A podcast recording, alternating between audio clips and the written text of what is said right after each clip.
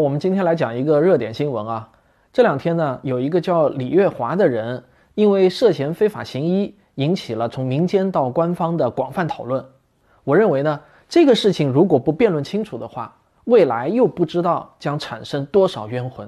可能有人不太了解这个事件，我下面呢给你简要的回顾一下。武汉有一位叫李月华的个体诊所的医生啊，当然这个医生可能要打个引号，因为他没有医师资格证。他声称啊，发明了一种治疗新冠肺炎的疗法。那具体是什么疗法呢？不用展开介绍，因为这个其实无关紧要。他说他用这个方法收治了十五名病人，这些病人后来呢都基本痊愈了。于是他就给武汉的卫生部门发出请战书，希望官方能够采纳他的疗法治病救人。但是令他万万没有想到的是啊，他等来的不是官方的火线纳谏，而是非法行医、违法配药。扰乱正常医疗的三宗罪，那这件事情呢，被媒体曝光后，就迅速引发了民间的热议。湖北省的卫生部门一下子就淹没在了人民战争的汪洋大海，无数人就大骂官方的蛮横，说官方只关心有没有医师证，却不关心这个疗法是否有效，不关心人民的死活。三月二日，人民日报的客户端就发表了一篇署名苍生的评论文章，标题是。给民间中医留一条生路。这篇文章就认为，湖北省卫健委的做法虽然合法，但不合情，应该给民间中医更大的行医空间。在文章的末尾，作者就写道：“笔者和广大民众希望，此次查处，湖北省卫健委能拿出一个既合乎法规又合乎情理的解决办法来。”有了这个来自人民日报客户端啊，当然这个其实并不是人民日报本身，但不管怎么说，也是人民日报的客户端的评论文章的助力。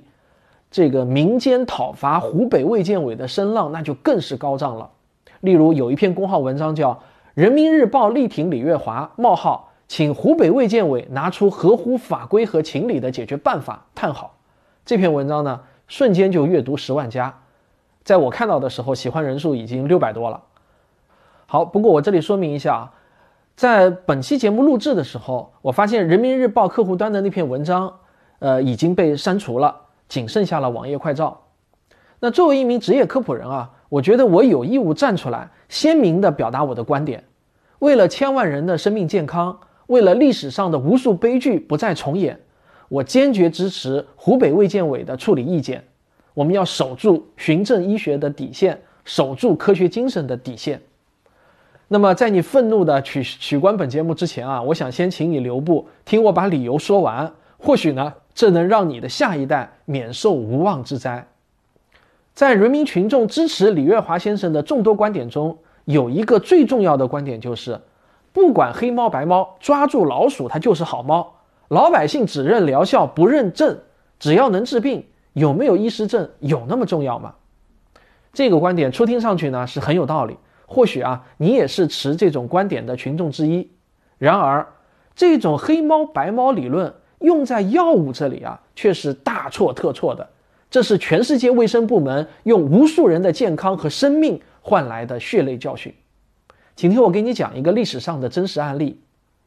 一九五七年，德国的格兰泰公司发明了一种药物，叫做反应停，它对治疗孕妇的妊娠反应有着非常好的疗效。迅速呢，就在全世界二十多个国家上市。美国的美瑞公司就看准了商机，拿下了反应停的代理权，准备销往美国。当时美国已经成立了药监局，也就是 FDA。新药上市呢是需要经过审批的，这个案子啊就送到了审查员凯尔西博士的手里。凯尔西一审查啊，他就发现这个药物的安全性试验做得非常马虎，只是走了一个过场。对于安全性的检验完全没有说服力，于是呢，他就坚决不让它上市。美瑞公司当然不高兴了，他们辩护说，反应停已经有上百万人吃了都没事儿，而且效果良好，你这么吹毛求疵不是神经病吗？当时的民意呢，也是一边倒的谴责凯尔西，就因为你这凯尔西啊，所谓的教条主义，让那么多孕妇用不上免遭呕吐困扰的特效药，但是。凯尔西呢，却是顶住了所有的压力，他就是坚决不批。凯尔西的坚守拯救了无数个美国家庭。几个月后，《人间悲剧就接二连三的发生了。德国突然出生了很多畸形的婴儿，这些婴儿的四肢呢是严重的萎缩，形同海豹，因此呢就被称为海豹之婴儿。这种畸形婴儿的自然发生率呢是非常非常微小的。可怕的是啊，海豹肢婴儿竟然从1957年开始大批量的在德国出生，简直呢就跟中了魔一样。海豹肢婴儿在德国的发生率提高了两百倍。凡是在反应停上市的国家。海豹肢婴儿的数量都是暴增，这个罪魁祸首呢，很快就被锁定，就是那个反应停。消息传到美国，原本还在愤怒谴责凯尔西的美国群众，突然就从梦中惊醒，他们这才明白过来，他们口中的那个刻板女人，拯救了多少美国家庭啊！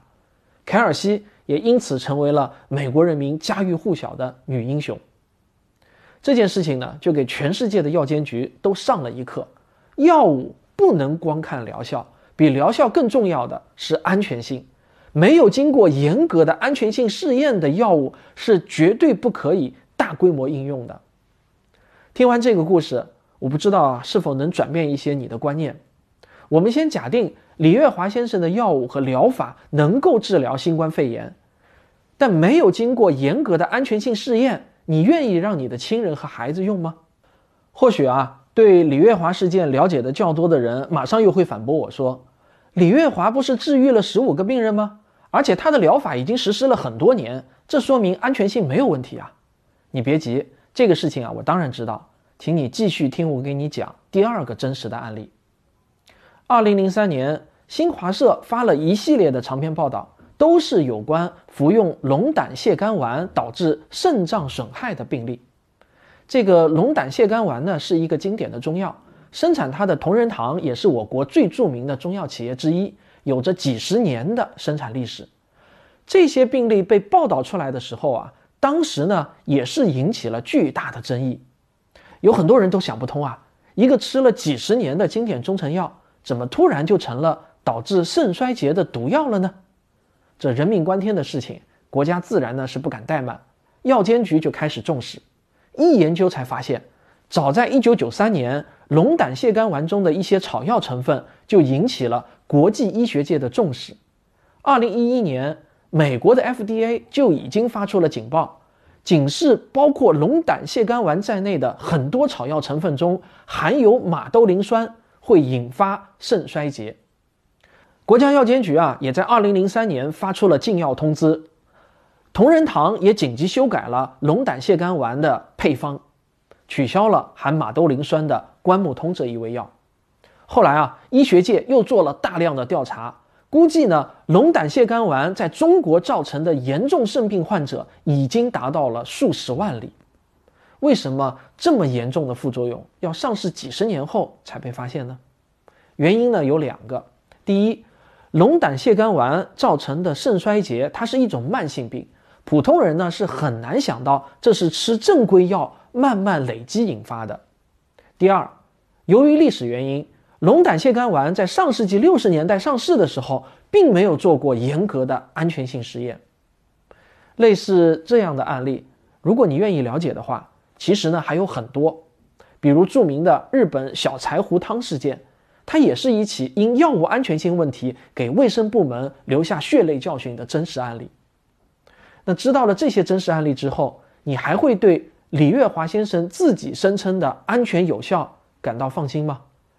别说他做了十五个病人的治疗，就算是做了一千五百例，那也不能说明安全有效，因为我国药监局对于药物试验有着严格的流程规定，不按严格流程的药物试验都是不尊重科学，这都是用无数人的健康和生命换来的宝贵经验啊！我理解你的善良，也理解你的正义感，但是在科学面前，情感是多余的东西。或许还有人注意到，李月华先生的一种穴位注射疗法，在二零一一年取得了国家发明专利。那这难道不能证明国家已经认可了他的疗法是安全有效的吗？很遗憾啊，这只能说明你对专利申请的相关法律知识还不够了解。取得了国家发明专利。与这种疗法是不是安全有效，它没有半毛钱关系。它只能证明你是第一个想到这个方法的人。专利局呢，它只做形式审查，不做实质性审查。也就是说，专利局只管你提交的材料是不是齐全，至于你的材料中写的东西是不是真实，专利局并没有能力核实。那么现在你明白，国家专利它不能证明一种疗法的安全有效了吧？药物和疗法的安全有效性问题，它归中国药品监督管理局，也就是 CFDA 来管。那么在我做这期节目之前啊，我还拜读了李月华先生曾经发表的一篇医学论文，标题是“一种穴位注射剂，破折号微量苯酚在临床中的应用”。这篇论文呢，发表于《求医问药》杂志二零一三年的第十一卷。那这篇论文啊，就是介绍他宣称可以治疗新冠肺炎的那种疗法。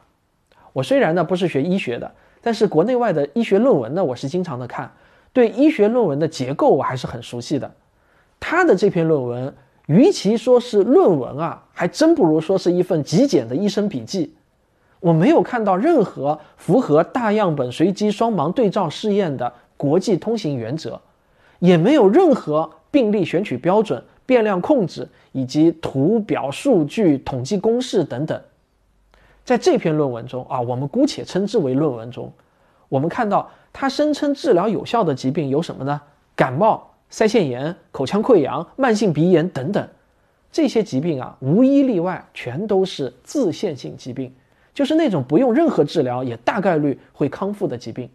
由此可见，李月华先生的学术研究水平是不合格的。呃，看到这里呢，我希望你对湖北省卫健委的愤怒情绪有所缓和。或许啊，你现在想的是，不管怎样，大义当前，对于一种新疗法，哪怕有万分之一的可能性，是不是有关部门也应当去尝试一下呢？李月华的学术水平不行，那可以找更有水平的人来研究嘛？屠呦呦不就是从无数的民间偏方中筛选出了青蒿素的吗？我非常理解你的心情。这也是我这期节目想讲的最后一个话题，或许呢也是最沉重的一个话题。比没有药物实验更可悲的是试验过多。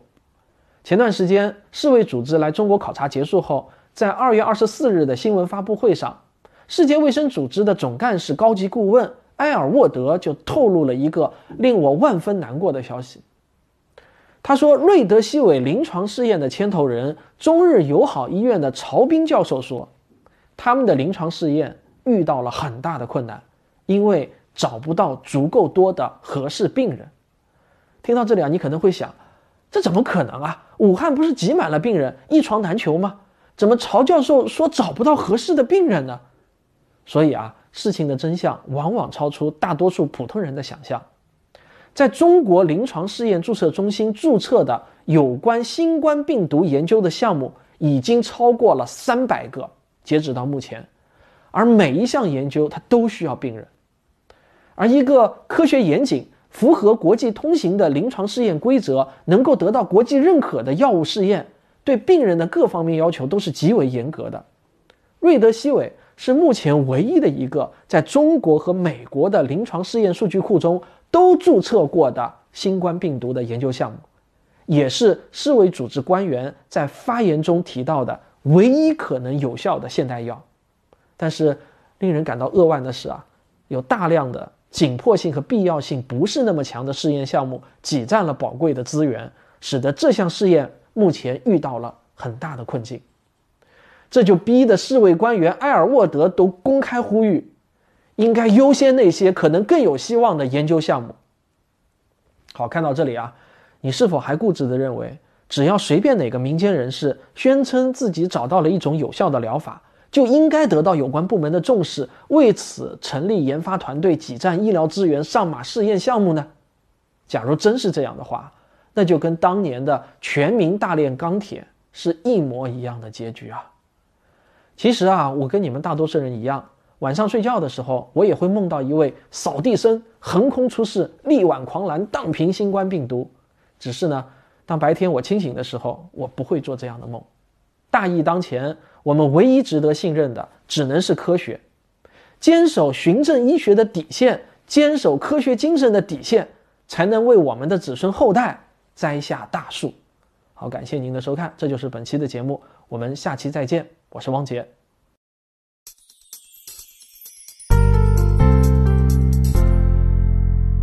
科学声音的观众微信群已经建立好了，只要加我的个人微信号“科学有故事一”，我就会加你入群，大家一起来聊聊科学。